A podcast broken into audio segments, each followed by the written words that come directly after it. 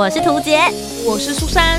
哦，那些工作上的鸟事，生活中的小确幸，嘘，还有那些小秘密，都在推送闺蜜谈心事。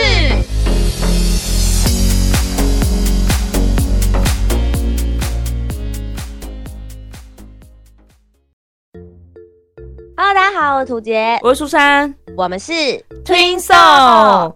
Twin Soul 闺蜜谈心事。二零二零东京奥运开打喽！耶！哎，真的没想到，还是开打了耶！真的，因为其实从去年延到二零二一年，我其实本来一直很担心。嗯，而且大家那个反对声音真的很强烈，尤其是日本民众了。嗯，不过其实真的开打了之后，我觉得其实大家就开始很投入啦，对，就没有人在思考太多有关于疫情的事情。嗯嗯，本来觉得哎，疫情这样子，然后还要办吗？可是看到开幕式的时候，还是觉得哇，太棒了，好期待！对对对对对对对，因为我觉得其实这就是运动的魅力啦。我必须诚实的说，我自己平常是比较没有在看运动赛事，所以我我可以封自己为就是一日奥运迷。我也是，我也是，我平常也都没有在看，连我们的直棒啊或直男我都没有看哎。所以，所以就因为这样子，然后看到奥运，然后中华队、台湾选手这些表现，就会觉得说，哇塞，很值得，就是在这个时候为他们喝彩，因为他们真的也许是练了十年、二十年很久的时间，每天不间断的练习，就是为了等这个光荣的时刻。所以，我觉得我们在这个时候。出面支持是非常有必要的事情，没错。而且很多本身有在看吗？什么东西？我说你自己本身有在看吗？看奥运吗？嗯，有啊有啊，还是要参与一下。那有没有让你比较印象深刻的赛事？诶，我我们到目前为止看到的是，就是昨天，呃，昨天看了三场的比赛，嗯，就是戴资颖打四强赛嘛，然后，呃。也是羽球双打男生，然后也是抢，呃抢抢金牌战，金牌战，对对对，然后再来就是小林同学，嗯，打铜牌战，铜牌战，哎，真的是紧张到就是一直没有办法。因为真的很很很那个，什心脏都揪在一起，然后大家都胃痛。上面有说啊，大家就说，哎，你们是当那个血压药很好买，是不是？大家 那个心脏砰咚砰咚，血压升高飙低这样子。我先承认一下，我本来其实也没有说就是很热衷或什么，但是比如说像戴资颖啊这种世界球后的，就是台湾人一定会知道的人，那我自己的想法也是可能啊，他去打奥运应该很容易吧。他应该就是一直在杀人家这样子的那种态度，然后所以我本来也还好没有关系。可是真的中华队开始上场之后呢，我哥呢就一直叫我来看一下，就哎现在谁谁谁，呃我看的第一场好像是柔道吧，就是杨永伟哦杨永伟，对对对对金牌战嘛。然后我看得懂吗？我看不懂啊，我根本就不知道规则啊。他就说，但是还是要来关心，所以我就看。然后从从他开始，就每天开始过着那种。心脏纠结、胃纠结日子，就觉得我不想看，我我不想知道你们有没有拿牌，告诉我就好。然后可是还是在电视机前面，然后就跟着一起紧张这样子。我自己本身我是从就是开幕式的时候，因为我对于奥运这整件事情，我觉得没有到有本来没有那么大的热忱。嗯，因开幕式的时候，我觉得我就是秉持着一个，好歹我也是。做广播电视的老师，嗯，就是我觉得我一直告教育学生说，如果你要懂传播，你懂你得先知道现在大家在热些什么，他们是怎么做的。那我觉得这些相关素材，我其实是保持着一个去收集教材的概念，然后就想说，好，先来就跟一下开幕式，看人家是怎么做的，然后也可以比较历年来的一些开幕式他们操作的方法。而且我一看开幕式之后，我觉得那个热血就是被点起来，真的。因为其实今年有，因为是。日本是主办国的关系，所以我觉得台湾一直在奥运这一块的有一些尴尬啦。就是不论是我们的名字啊，或者是各种模式，当然这不影响运动员的表现。可是我觉得是很容易被自我们自己或者是被国际间吵起来的议题。可是真的看到我们的台湾选手入场的时候，我觉得那种感动感就是天哪！我们他们在。就是国际舞台上面，然后全世界的转播，他们即将让大家看到他们平常的这些努力的练习。然后不论是我们的世界排名多么的前面，其实在这边你可以看到很多顶尖好手的那种，就是顶尖对决。对对对对对对，对我我觉得到那个时候我才真正有那种感觉被点燃，就会觉得说我好想看看他们的表现，然后也很想要看看台湾选手，我们究竟大家都会说我们是一个岛国，嗯，但虽然我们在地图上看起来很小，可是我们究竟可以发挥到什么样子的力量？嗯，我觉得我是抱持着这种心情，然后才接着看的隔天就开幕式的。隔天就第一天的赛程之后，就是杨永伟的赛马，对，然后从那个时候开始，其实我那一天其实还看了蛮多其他赛事，因为那天蛮多都是资格赛的，嗯嗯，对，都是小组赛，像戴资颖也是那一天做第一个资格赛，那第一天资格赛超快的，就是那时候还不太懂看赛事嘛，所以就想说，哦，戴资颖开始打了，然后第一局就看到他。真的就是，嗯，不要说碾压对方，应该要怎么说？反正就是 在看的过程的时候，你觉得说，哦，我们算是打的还算是游刃有余啦，这样子。嗯嗯。就是想说，你知道，看一场赛事，如果两个人没有咬得很紧，你就会觉得说，哦，好像有点 boring 了。那我不然我们先看一下别台好了。嗯嗯。所以我们那时候就转去看自由车，就是骑脚踏车的。嗯。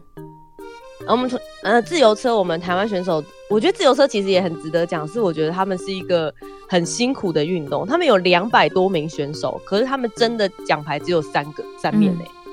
就是你看其他的比赛，就是相对来说人数比较少一些些，嗯，而且他们要持续运动六个多小时，就是骑脚踏车才有办法拿到那一面牌。对，然后我那时候转过去看，结果我再转回来的时候，戴资颖已经赢完，已经打完了，嗯。超快，这样，对，所以我我觉得后来才慢慢抓到看奥运的节奏啦。嗯嗯，对，那但是从第一天之后，我就整个人就聊下去了。嗯，有啊，看你一直在分享那样。因为我们家本来我们家没有那个 MOD，嗯，所以我是没有办法看艾尔达的电视版，我们只能看公视的转播。嗯，然后但是因为公视转播有很多资格赛都没有转，对，所以后来我们就第一天我们就直接买了。就是艾尔达网络电视哦，直接花钱买，觉得不行，我想要看什么我就要看什么，不准你们这样子限制我。抱持的这种心态，所以才就真的是奥运赛事，我就可以一路看，我连出去外面工作都拿着手机在看网络这样。哇，嗯，他真的是每一个赛事都有转播吗？还是只有？只要有台湾选手的，一定都会嘛。嗯嗯。然后呃，其他的选就是其他国家的，有的就不一定，有的真的没有转播到这样子。嗯。可是我觉得网络的版本算是蛮完整的，因为它其实是在网络上总共有八个不同的频道。嗯嗯嗯嗯。然后所以就是在每个同时之间在进行的不同赛事，大部分都会转播。可是你也知道，就是观看率最高的，一定他前面有挂，就是台湾选手有上阵的时候。嗯嗯。一定的。对啊，所以其实哦，我觉得看的过程里面真的是可以看出一个一个选手的个性哎。嗯，你有觉得吗？有啊有啊，因为我们这次，呃，我我们这次虽然说从杨永伟开始，他他拿银牌，然后大家都觉得他很很可惜，就明明可以拿金牌，然后受访的时候他也哭着说想要拿金牌这件事情，然后我就觉得就是好可爱哦，他就是一个小朋友哎，然后。我我其实这次看也觉得很很开心的一点就是好多小朋友出来了，嗯，就是我们中间也没有说什么有很大的断层或什么的，很多小朋友然后都打到就是可能铜牌战或者就是可以拿牌的状态，就是让大家都开始哎对这些人有印象啊，就觉得哎这个才几岁而已，几年后三年后那个那个巴黎的奥运可能说不定。就可能可以打到金牌或什么之类的，嗯，对我就觉得这群小朋友让我觉得很棒，这样子。就很期待他们的表现，嗯，而且我都会，哎，网络上面现在就是有先秦一股嘛，就是小林同学十九岁就在打出这样这么漂亮的赛事，请问你十九岁的时候在干嘛？哦，对啊，我我好心虚哦，小林同学真的很厉害耶，因为他也就是。他就是打的很精彩，而且是真的会让对手很有压力的那种打法，所以我就觉得哇，这个连其他的球王、前球王都觉得他下一次一定有机会，就觉得哇，真的是我十九岁在干嘛？我十九岁跟你认识了吧？对，我十九岁跟你认识，但我们那时候还没有很熟。因为其实我觉得他已经展现出超乎他年龄的稳重度了。嗯嗯嗯，在打那个赛事的时候，一般大家的情绪反应都会很大，或是面对到。我觉得他打球最精彩的地方是他，无论是跟这个世界球王，还是在打铜牌战的时候，其实他都很常面临到对方的局末点，也就是说，对方在打一球，再得一分，这一局就肯定是对方拿下来了。嗯嗯嗯。可是他都会逆转。对，我觉得这个让我就是电视机前面，我在那时候看网络，大家在刷，就说叔叔阿姨的心脏不好，你不要这样吓我们。真的，真的，真的被他吓死了。可是他就是有办法在面对那种状况的时候，还可以连续得分嘞。嗯嗯，所以我就觉得，在那样子的稳重度之下，不是他这个年纪会展现出来的样子。哎，所以只能说他的个性可能就是这样。我我自己觉得啦，他可能有一点点，就是就是有一点自闭症的感觉，因为有自闭症的孩子，他的专注力都特别特别高。我觉得他可能只是不善表达吧，会不会？我不知道，因为自闭症可能也是要有一个医学的那个认证，才能说他是真的有这个症状了。但是我说他的个性来说，可能会是比较对，就是不太跟人家交流相处或怎么样，比较专注在做自己的事情上面。我觉得可能跟家庭教育有点关系，因为他们爸爸妈妈都是属于比较就是。高知识的的教育背景，嗯，所以我觉得他们对于教育他不不论是谦虚，然后还是说就是做人稳定度，还有我觉得他在这么小的年纪就已经经历很多国际赛事。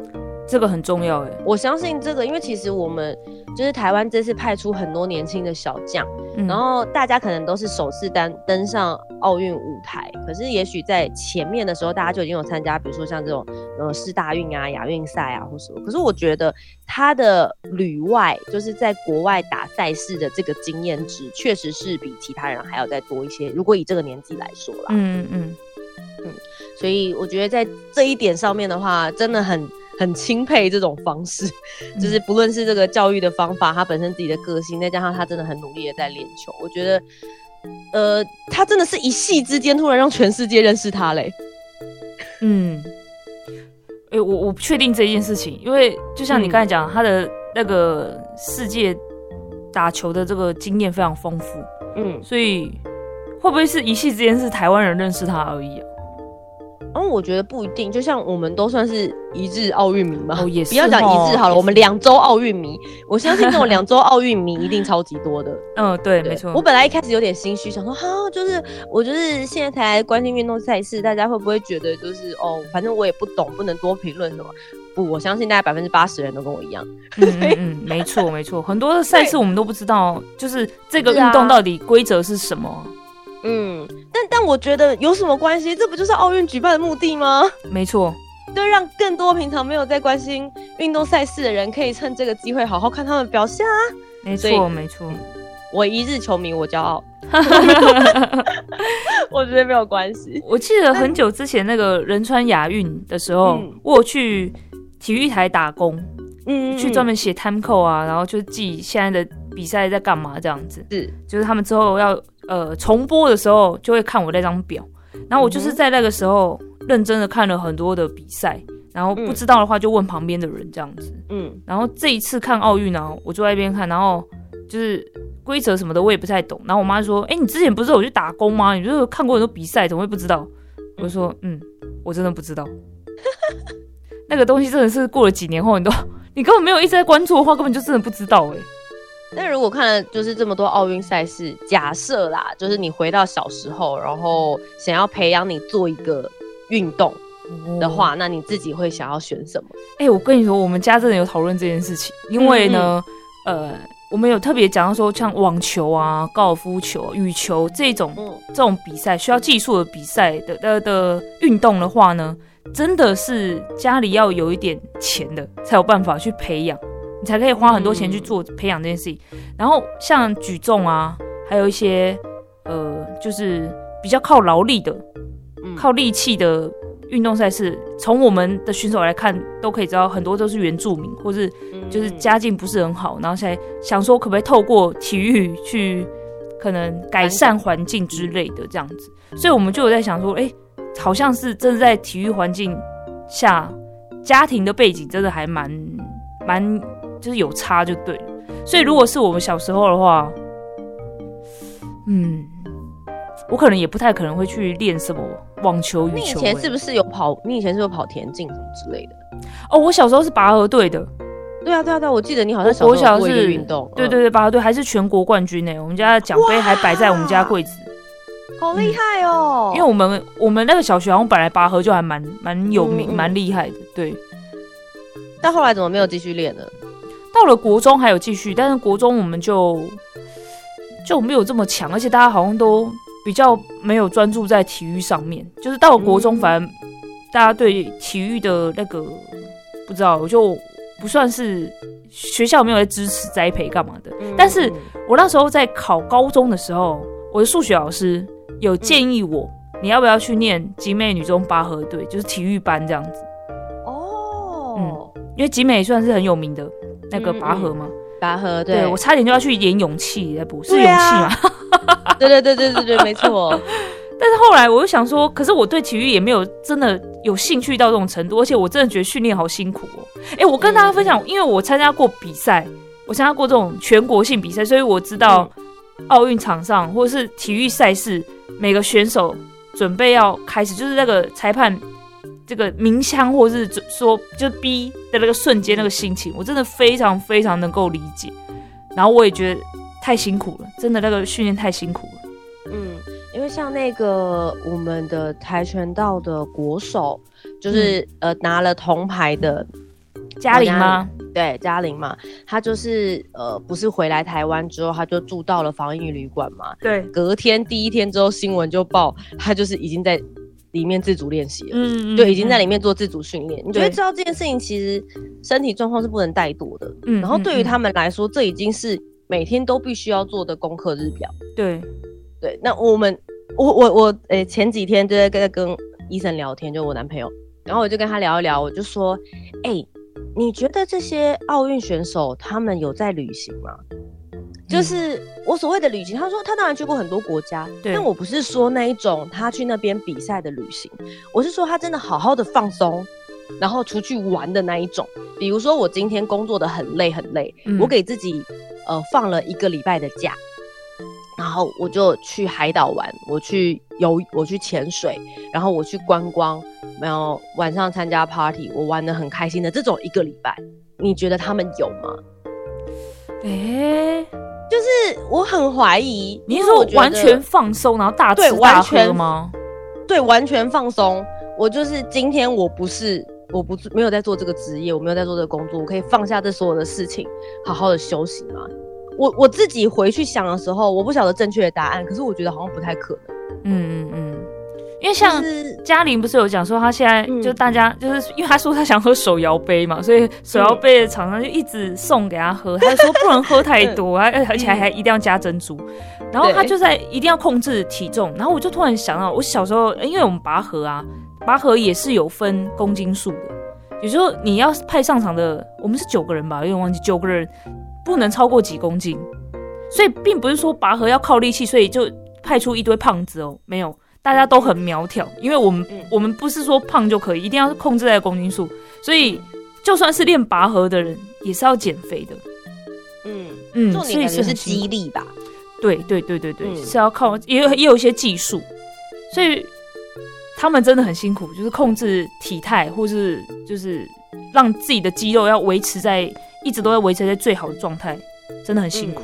嗯。不过其实我觉得这一次就是看奥运，我觉得除了看到很多年轻小将之外，那其实我觉得也有看到很多在奥运场上已经驰骋很多年的，就是不论是对台湾还是说对于不同的国家，我也有观察到其他国家的选手，对，有一些年龄可能都四四十几岁、五十几岁，甚至有六十几岁的嗯选手，这样我觉得其实就对他们抱有非常非常大的尊敬跟尊重。嗯因为很多人都会觉得说，哦，体育赛事它就是一个就是爆发力、耐力，可能你都是要一个你知道青春的 b a t 的时候，对，好像会比较好发挥。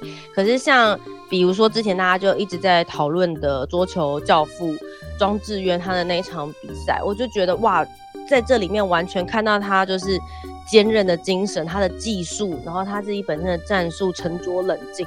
我觉得嗯其实有的时候像在这一些需要战术上面的赛事，其实老将用他们的经验值，我觉得也可以发挥的非常的精彩。嗯嗯。嗯，然后包含在其他很多其他国家，我觉得像我那一次是在看，应该是那个郭幸存举重女神的比赛的时候，嗯。其中有一位好像是四十四十一吧，哦。四十一岁的也是在做举重的选手，嗯。然后他就说他是第五次参加奥运，表示他已经在这个奥运场上站上奥运场上就已经有二十年的时间了。嗯那在这二十年之前，他就已经要在接受训练，所以这个举重这件事情，可能已经伴随他的人生，已经走过了至少三十年以上的时间。嗯就是那个累积的感觉，会让你觉得很感动。嗯，就即使他最后没有举起来，或是他，我不知道会自然而然，你会在电视前面说加油，不要放弃。明明知道他是你的敌人，嗯，可是嗯嗯对我，我就觉得有时候在运动场上打的过程的时候，呃，比如说八强赛的时候，那个小戴在打的对方就是泰国选手，嗯那时候在打的过程，你就觉得说啊，你不要一直粘上来，就分数这么焦灼。嗯，可是打完当下对手哭的那一刻，哦我哇，我好想抱他哭。对对对，我我也是看到哇，他直接哭了，就哇，好心疼。因为他其实前面都一直表现的很，就是我觉得是很沉着的，嗯。然后中他真的打的很精彩，我觉得跟戴资颖在来来回回的这个过程，对，所以我也可以理解他当下的那一股，就是啊，我这一届就是没有拿拿牌没有忘了，因为大家都看出来他是体力不足啊，他后嗯来很喘，所以他后来发球也失误啊，也就一直嗯。失误，就是那个他体力跟不上了，所以他技术没办法维持，就很可惜这样。对啊，所以但我觉得就是这就是看奥运赛事，我觉得我们自己也可以得到一个提升啦。除了嗯单纯看输跟赢之外，嗯我觉得每一个运动员他们都是跟我们一样，都是活生生的人。嗯嗯但是因为在里面我们看到的不只是运动机器，我们看到的是每一个人性，然后他们的个性，嗯呃，还有彼此之间运动完彼此本来是敌人，结束之后握手，甚至是彼此慰问的那个友谊的我还合照嘞，对不对？射箭的那个合照超可爱的。就我我觉得在那个状况里面，真正可以让我看到，就奥运是用运动来促进世界和平，这件事情是真的，对对对对对，真的可以看到那种感觉。对啊，嗯到现在为止啦，我们看到的比赛都还没有完全确定，像羽球啊、桌球，嗯对，在我们录音这个当下，但是我们目前是有拿了金牌了嘛？郭幸存举重女神、嗯一个金牌，然后杨永伟非常可爱，那个蹭他的银牌，对银牌，然后嗯跆拳道嘉玲，哇，他腿怎么长成这样？他腿整个是弯过去，他打到对方头是整个脚是弯的呢，腿超长的，拿了铜牌这样子。对。目前是这三张，嗯，还有还有还有那个啊，射箭射箭。对对对，啊，举重也有一个铜牌。举，重也还有铜牌，射箭是银牌，真的是。嗯嗯。恭喜恭喜大家！那我们也会持续的关注这样子。是，那如果大家对于奥运的起源呐、或者是一些小故事有兴趣的话，在图解我自己的 YouTube 频道，我也有三支关于奥运的影片，哦。包含像是以前古代的奥运，他们其实是要裸奔的，就是呃 他们是裸着，就是他们是裸着参加的啦。因为以前奥运赛，他们觉得说是健美的男性才可以参加，啊力来参加，对，要展现那个力跟美这样子。然后还有包含，比如说像第一届的现代奥运，他们其实一开始第一名冠军拿的是银牌，然后嗯第二名是拿铜牌，以前是没有金牌的，好神奇哦！就很好玩。然后它其实是到第二届的，就是奥运的时候才开始有了金牌，而且那时候金牌其实只是镀金的银牌而已，哦，蛮微妙的，有很多很有趣的一些小知识。然后包含像是现代奥运之类，跟古代的奥运比起来，中间其实有中断了大概一千五百年左右的时间。那到底为什么会复苏？复苏之后做了一些什么样子新的改变？五环旗上面那五个环是代表着什么意思？那以及到底奥运选手或者准备一场奥运主办国到底应该要花费多少钱跟多少精力？算是每一支影片都是四到五分钟的小短片而已。希望大家在看奥运赛事的过程之中呢，也可以去看一看这些你不知道的冷知识。对，大家在当这个一日奥运迷的同时，也是要了解一下奥运的小知识啦。没错，更深入了解。那我们接下来就继续祝福所有的中华健儿们，为我们夺下更好的成绩，加油加油加油！